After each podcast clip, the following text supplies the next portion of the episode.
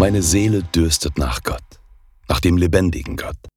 Wann werde ich dahin kommen, dass ich Gottes Angesicht schaue? Psalm 42, Vers 3. Wer da bittet, der empfängt, und wer da sucht, der findet, und wer da anklopft, dem wird aufgetan. Matthäus 7, Vers 8. Zum heutigen Neujahr lesen wir Jesus Christus, gestern und heute und derselbe auch in Ewigkeit. Hebräer 13, Vers 8. Der Monatsspruch für den Januar 2023. Gott sah alles an, was er gemacht hatte. Und siehe, es war sehr gut.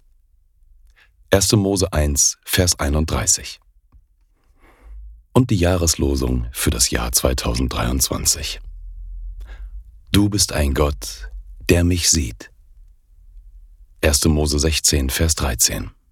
Die Losungen werden herausgegeben von der Evangelischen Brüderunität Herrnhuter Brüdergemeine.